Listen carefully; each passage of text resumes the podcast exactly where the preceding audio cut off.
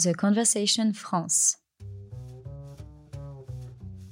Voir du sens là où beaucoup ne voient que des choses. Dans ces mythologies, parues au milieu des années 50, Roland Barthes observait à la loupe le rapport des Français au steak frites, au catch ou aux jouets en plastique. Pour lui, les objets et les grands rendez-vous populaires révèlent l'esprit et les affects d'une époque. Aujourd'hui, ces objets ont changé. Mais l'exercice n'a pas pris une ride et c'est Pascal Lardelier, professeur à l'Université de Bourgogne, qui se penche avec gourmandise sur nos objets cultes. La cigarette électronique, dite aussi vapoteuse ou e-cigarette, a le vent en poupe. Inventée en Chine en 2003, elle s'est installée dans le paysage français dès 2005. Il ne sera pas question ici de sa dangerosité potentielle ou de ses vertus pour aider à quitter la cigarette classique, mais plutôt des codes liés à ce nouvel usage social et de l'imaginaire qui émerge de sa fumée parfumée. Bonjour Pascal Lardelier. Bonjour Sonia Zanad. La cigarette électronique, euh, évidemment, on a envie de la positionner tout de suite par rapport à la cigarette classique. Et une des grandes différences entre les deux, c'est peut-être euh, dans ses aspects sociaux. Oui, c'est vrai qu'on pourrait même dire que la cigarette électronique est aux antipodes de la clope. Et, vraiment à, tout niveau, et je vais essayer de vous démontrer un petit peu tout cela. D'abord, l'une, elle est basée sur le feu. Bien sûr, c'est la cigarette. Là, on est sur un liquide. Donc c'est étonnant, mais on passe de l'autre côté des éléments. Ensuite, la clope, eh bien, elle se partageait. Euh, on taxait une clope selon la formule, un petit peu triviale certes, mais tellement connue.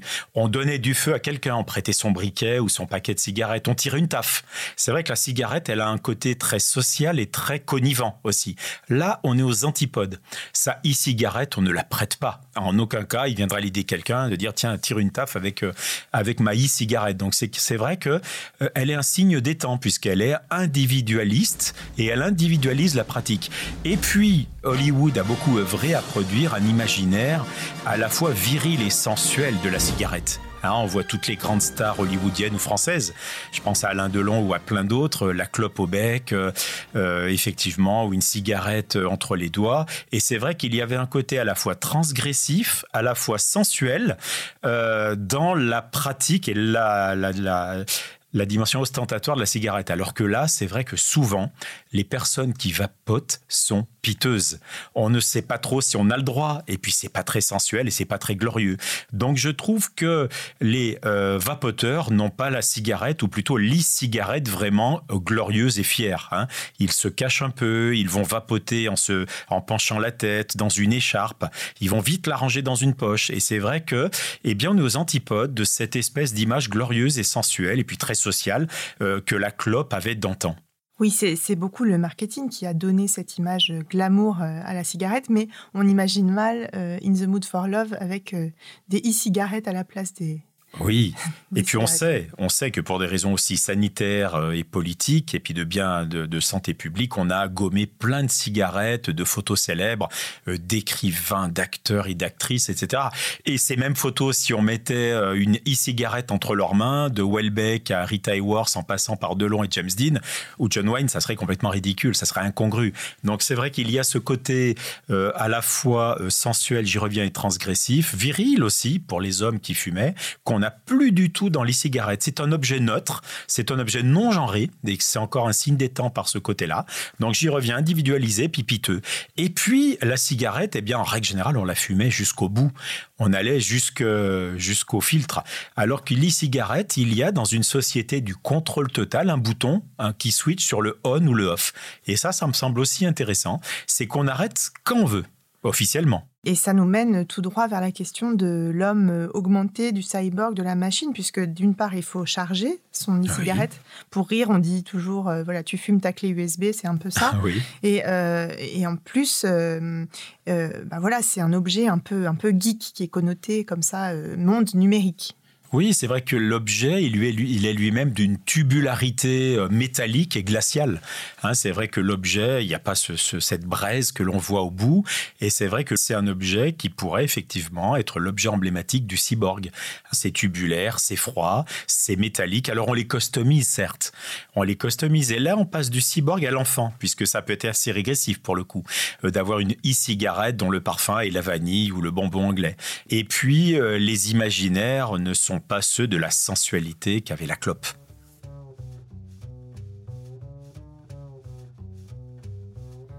Donc c'est un objet qui est aussi euh, parfaitement individualiste, vous le disiez euh, tout à l'heure. C'est euh, la customisation, c'est aussi une façon de se l'approprier. Individuel, on pourrait même dire que c'est un objet individuel. Il n'a pas la circularité orientalisante de la chicha. C'est vrai qu'on ne fait pas tourner sa cigarette électronique, on la, fume seul, dans son coin. On ne sait jamais si on a droit ou pas le droit en public.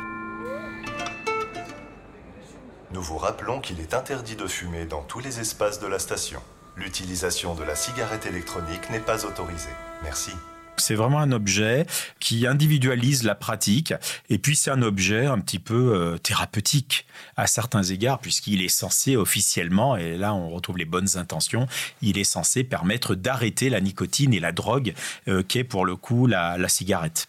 Il est plus proche de la pharmacie que de l'imaginaire euh, glamour dont on parlait un peu plus tôt c'est une pharma, pharmacopée, effectivement, euh, postmoderne, euh, qui fait que l'on va vapoter faute de mieux, on va vapoter tout seul dans son coin, on va vapoter euh, avec comme consolation à ce vice qui n'en est même plus un, un, petit goût de bonbon hein, qui va flatter l'enfant qui est en nous, et puis la solitude que l'on va peut-être essayer d'oublier pendant ce moment où on est addict sans tout à fait vouloir le reconnaître, parce qu'il y a le petit bouton on-off. Donc je maîtrise officiellement. Alors le vocabulaire autour de l'e-cigarette, il est très hésitant aussi, euh, il est en construction. Euh, évidemment, là aussi coloré par le marketing. On a l'aspect geek d'un côté, euh, branché, on pourrait dire, au sens propre et au figuré, e-cigarette, e-liquide, et de l'autre, un vocabulaire qui tend vers, vers l'enfance ou l'aspect inoffensif avec la vapoteuse. Moi, ça me fait penser à barboteuse ou la vaporette, donc le, le qui vient diminuer euh, dans l'imaginaire euh, la dangerosité, et puis qui sonne un peu comme euh, Nicorette, qui est une marque, il me semble, hein, un médicament qui permet d'aider à arrêter de fumer. Vous avez entièrement raison, Sonia. Il y a vraiment deux, grands champs sémantiques euh, qui, effectivement vont, capter euh, les imaginaires de l'e-cigarette. Il y a d'abord donc la dimension branchée geek et cyborg avec le i- euh, qui renvoie du côté de la cyberculture et de tous ces univers techno. Et puis de l'autre côté, bah, effectivement, on va rendre inoffensif des choses qui ne le sont peut-être pas tout à fait avec le het, le het qui est un petit peu enfantin, qui vraiment est, veut sonner comme étant inoffensif voilà. Mais bon, l'objet reste le même et la pratique, un signe des temps pour moi, un signe des temps, aux antipodes de la clope d'antan. La cigarette électronique a aussi cette euh, spécificité qu'on voit à travers, en tout cas en partie. Il y a une petite fenêtre qui permet de, là aussi de contrôler le niveau du liquide, mais de, voir ce qu'il y a à l'intérieur, au fond. Donc un petit peu comme ces montres qui dévoilent leur euh, mécanisme. Est-ce que c'est pas là aussi une façon de s'opposer à l'opacité de la cigarette euh, classique? C'est exactement ça, et on est à la fois dans un double imaginaire du contrôle et de la transparence. Alors le contrôle, parce qu'on voit les niveaux, etc. Donc tout est sous contrôle, pourrait-on dire, alors qu'une club commencée était quand même une club terminée sans trop qu'on sache qu'il y avait dedans, et on ne sait pas encore tout à fait. Et puis, euh, une transparence de bonne loi, qui est l'une des grandes signatures de notre époque et la valeur cardinale de notre société de communication, où d'où tout doit être vu, dévoilé, etc. Et donc, euh, effectivement, la cigarette, elle montre ce qu'elle contient. Oui, avec ce paradoxe qu'on se cache presque pour fumer sa cigarette électronique, là où on se montrait fièrement avec euh, sa cigarette. La cigarette a été pour des générations et pour le malheur de générations un rite de passage à l'adolescence, voire à l'âge adulte. Les premières clopes que l'on fumait, effectivement, c'était un marqueur générationnel. On entrait dans la classe des ados puis des adultes. Et c'est vrai que personne ne va prendre une e-cigarette pour s'émanciper d'une classe d'âge ou d'une communauté. Pascal, pour conclure, est-ce que la cigarette électronique est un objet technologique de plus ou de trop dans notre société? Alors la question se pose et je crois que le, point problématique, euh, où est-il? Il est dans le fait que nous sommes tous hyper dépendants de nos objets technologiques, à commencer par nos smartphones. Il y a des taux de connexion et d'addiction euh, impressionnants et nous assumons ces addictions. Et c'est vrai que là, on a, un objet technologique de plus, dites-vous, euh, qui lui veut dans son intention et dans sa manifestation sociale dire quand même que les personnes veulent se sevrer veulent arrêter euh, de fumer et en finir avec la cigarette. Alors c'est étonnant, effectivement, et peut-être que la finalité de la cigarette électronique, c'est de disparaître, de se consumer comme dans un nuage de fumée, précisément parce qu'elle aurait produit une dernière génération de fumeurs qui ne sont plus dépendants de la nicotine ou de cette cigarette électronique. L'avenir nous le dira, on se donne rendez-vous dans quelques années pour en reparler. Merci Pascal. Vous avez du feu